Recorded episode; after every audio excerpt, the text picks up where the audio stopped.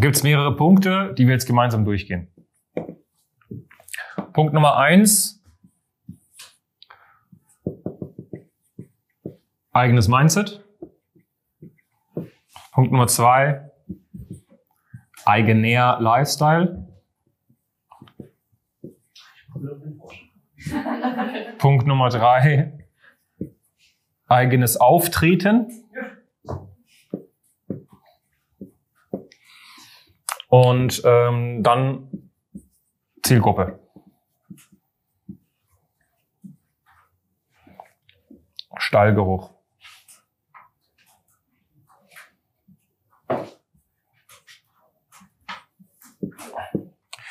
So.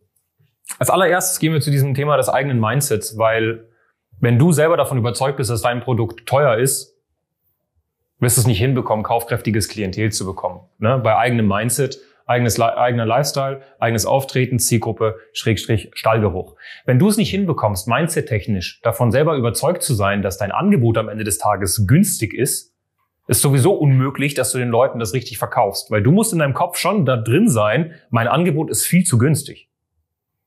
Na, da kommen wir auch zu dem Thema, so, ich löse Probleme, die so dermaßen heftige Auswirkungen im Nachhinein auf das Leben meines Kundens haben, dass es eigentlich unbezahlbar ist.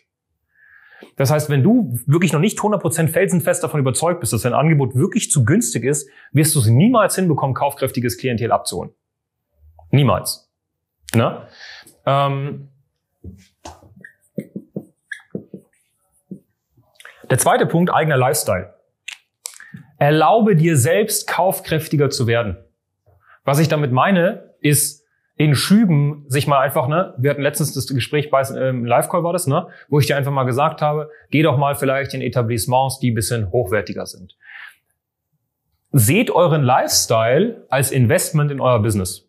Das heißt nicht, dass du jetzt dieses porable Fake it until you make it machen solltest, wo du Leute anziehst, weil du dir eine Sache gekauft hast, die du dir eigentlich gar nicht leisten konntest, um sonst was.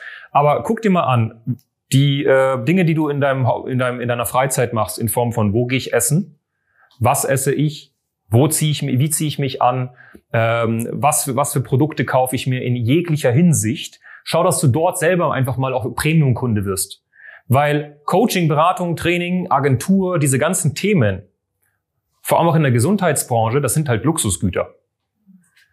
Wenn du aber selber dir keine Luxusgüter gönnst in deinem Lifestyle, dann ist es halt schwer, dass du jemand bist, der Luxusgüter promotet. Weil ihr habt alle hier ein Luxusgut. Und das ist halt ganz wichtig, dass du diesen, und das, und du musst für dich halt herausfinden, was ist für mich mein Lifestyle, was ist für mich mein Luxusgut. Für andere ist es Klamotten, für andere ist es Schmuck, für andere sind es Uhren und für wiederum andere sind es vielleicht Autos oder mal teure Stifte, Kleinigkeiten. Ja, weil wenn du einen Lifestyle fährst, wo du einfach merkst, okay, ich, ich gebe euch mal banale Beispiel. Statt bei Netto, Penny oder sonst was einzukaufen, fängst du an, bei Dance oder Alnatura einzukaufen. Statt ähm, einen äh, Stift 37 Mal im Jahr auszuwechseln, weil du dann immer den bestmöglichen Kuli um die Ecke findest, hol dir doch einfach mal einen Mont Blanc Stift für 200, 300 Euro. Fertig. Statt ein Eau de Toilette zu kaufen, wo du dir 33 äh, Sprüher drauf ballerst, hol dir doch einfach mal ein Eau de Parfum. Also wenn du das in deinem Lifestyle integrierst, wirst du automatisch auch kaufkräftiges Klientel erreichen, weil du selber zu einer kaufkräftigen Person wirst. Und das heißt nicht, dass du von an, du musst dafür nicht viel Geld verdienen. Ne? Es kostet nicht viel mehr bei Netto als an Natura, beziehungsweise umgekehrt. Und wenn du dir das runterrechnest, ne, kaufst du günstig, kaufst du doppelt, kannst du nochmal so einen Adapter kaufen. Ne? Statt dir einfach so einen Billo-Adapter zu kaufen bei Amazon, kauf doch direkt den von Apple. Und das sind so Kleinigkeiten, wenn du das in deinem Lifestyle integrierst, auch beim Essen. Ich gebe euch mal ein kleines Beispiel. Was bei mir unfassbar gut geholfen hat, ist anzufangen, eben nicht 10% zu geben, sondern immer mindestens 11 bis 12% Trinkgeld, wenn ich essen gehe. Unter der Prämisse, dass der Service und das Essen gut war. Aber allein das erlaubt dir schon mal mehr Premium-Kunde zu sein. Ihr, ihr müsst schon selber diesen Lifestyle auch fahren, weil es ist halt unfassbar unauthentisch zu sagen, ich verkaufe jemandem was für 3000 Euro und ich selber bin halt zu geizig, mir mal vielleicht irgendwie, äh, weiß ich nicht, ein Uber zu bestellen, wenn ich irgendwo in der Stadt bin. Versteht ihr, was ich meine? Das ist ganz, ganz wichtig. Die Etablissements, ne? also vor allem wenn du jung bist, zum Beispiel und du sagst, du willst eine andere Zielgruppe, dann wäre es doch vielleicht vorteilhaft, dass du nicht in dieser Studentenkneipe bist, wo irgendwie so ein Bier 2,50 kostet, sondern wo du einfach in ein Etablissement gehst, wo einfach eine Rooftop-Bar ist, wo halt der Drink vielleicht, der Longdrink, keine Ahnung, 12, 13, 15 Euro kostet. Aber die Person, die du dort kennenlernen kannst, ist halt ganz anders. So, eigenes Auftreten, da gehe ich halt wirklich auf das Äußere. Du musst dir halt die Frage stellen, wenn du, ne, wie vorhin auch beschrieben, Kundenavatar, Anbieteravatar, wenn du einen klaren Kundenavatar hast, stell dir halt einfach mal die Frage, würde ich bei mir kaufen? Basierend auf meiner Außenwirkung zum Beispiel. Würde ich bei, bei dieser Frau oder bei diesem Typen kaufen? Wenn du dir diese Frage nicht 100% mit Ja beantworten kannst, dann stell dir die Frage, warum und dann schraub an diesen Dingen. Ja, eigenes Auftreten. Du guckst dir dein Instagram an, du guckst dir deine Website an, du schaust dir an, okay, äh, wie gebe ich mich, wie bin ich in einem, na, allein in einem Beratungsgespräch der Hintergrund, wenn du da in der Dachschräge sitzt, weil du da bei deiner Oma irgendwie gerade drin bist und da hast du im Hintergrund noch die, die äh, Ragdoll, die da, die Katze, die da irgendwie da rumläuft, dann ist es halt dezent unauthentisch, wenn du einen Businesskunden abschließen willst. Na? So, das Auge kauft mit. Auftreten. Und in letzter Instanz Zielgruppe, was muss man da beachten? Alter, Wert, was ich gleich meine, sage ich euch gleich. Die Frage ist einfach, ab wann fangen Zielgruppen an, kaufkräftig zu sein?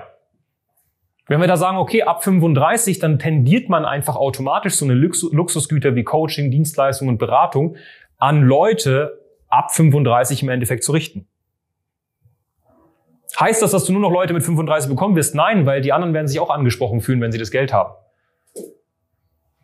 Aber zum Beispiel, wenn du in der manuellen Akquise bist, dann guckst du halt eher auf Ältere. Allein das würde schon helfen. Und der nächste Punkt ist, wie kriegst du es hin, kaufkräftige Kunden zu haben? Das Thema Beziehung. Zum Beispiel. Oder nee, sagen wir mal Haut.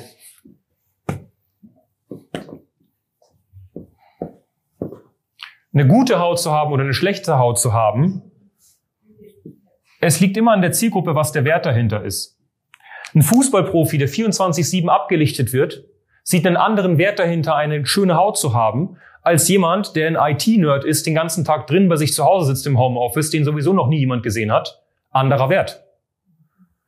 Das heißt, ne, in InDesign zum Beispiel zu machen, für äh, eine Familie, die sich gerade das erste Mal eine Eigentumswohnung gekauft hat und irgendwie jeden Drosch, Groschen umdreht, hat einen anderen Wert als für einen Zahnarzt, der zum Beispiel seine, seine, seine Inneneinrichtung jeden Tag präsentieren muss, weil einfach Dutzende von Menschen reinlaufen und das sein Image zerstört oder abliftet. Das ist halt das Wichtigste. Das heißt, du, du musst natürlich eine Zielgruppe suchen, wo sie den Wert dahinter auch sieht. Weil ich könnte jetzt zum Beispiel da draußen zehn Menschen ansprechen und sagen, hey, wie wichtig ist dir das Thema Gesundheit? Manche würden sagen, mega, weil die zum Beispiel Models sind oder weil sie gerade schwanger sind und das Bewusstsein bekommen haben, oh, wäre geil, dass ich mich vielleicht gesund ernähre, weil ich erwarte ein Kind und das Kind wird wahrscheinlich davon profitieren oder eben auch nicht, wenn ich gesund bin. Hinzu, wenn ich irgendeinen 18-Jährigen, der gerade da hinten bei McDonalds irgendwie was kauft, wenn ich den frage, wie wichtig ist die Gesundheit, der sagt er so, ja, ist ganz cool, aber ich mache ja Sport. Ne? Das ist so das Ding. Und wenn du diese vier Sachen einfach kombinierst, dann kriegst du es eigentlich immer hin, eine passende Zielgruppe zu finden, beziehungsweise selber auch diese Leute anzuziehen. Wenn einer dieser Punkte nicht passt, macht's nicht Knick. Ganz, ganz simpel. Wenn ihr, wenn ne, Studenten, wie wir vorhin auch gesprochen haben, wenn ich jetzt auf Studenten gehe zum Beispiel, die haben immer einen Grund zu sagen, ja, wird sich noch ändern. Kann ja noch, kann ja noch besser werden. Das ist auch der Grund übrigens, warum ihr zum Beispiel manche Kunden habt, die in der Quali sagen, nee, und äh, dann stellt sich heraus, dass sie irgendwie äh, sechs Monate später eine Schönheits-OP machen im hohen vierstelligen oder sogar fünfstelligen Bereich. Das ist halt das Wichtige. Du musst dir halt die Frage stellen, wie viel ist meiner Zielgruppe das Thema wert? Genau das gleiche Beispiel. Wenn du jetzt sagst, ich gehe jetzt auf Schüler, die ein bisschen mehr machen wollen, gut, da kannst du über die Eltern gehen, aber Studenten sind sogar schlimmer als Schüler übrigens. Studenten ist Spanisch weniger wert als Schüler, weil bei Schülern sprichst du mit der Mutter und der ist es wichtig, dass der Kind, dass das Kind Spanisch drauf hat. Bei einem Studenten ist es der Student. So, deswegen würde ich entweder zum Beispiel nur auf die Kids gehen aber am besten halt Karriere. Weil Karriere ist halt dann so, schon mal, ist halt ein Unterschied, wenn du halt Spanisch drauf hast oder nicht, weil dann hast du halt ein Einstiegsgehalt. Bei dem einen hast du halt ein Einstiegsgehalt von 50.000 jährlich. Wenn du das aber noch die Skills mitnimmst, hast du halt 70.000 jährlich. Und allein diese 20.000 Euro mehr rechtfertigt deine 3.000 Euro Coaching sofort. Verstehst du? Genauso wie bei dir. Auch da ein bisschen mehr draufdrücken, zum Beispiel auf die Opportunität, Opportunitätskosten, wenn die Person zum Beispiel keine geile Sitzmöglichkeit hat, wo der Kunde sich auch wohlfühlt, dass du da einfach sagst, schau mal, ne, da, da kann man Statistiken raussuchen, geht mal bei Statista rein für eure Zielgruppen zum Beispiel, Statista Schwangerschaft, Statista Zahnarztpraxen, dass man da Statistiken rausfindet, warum Zahnärzte besser performen als andere.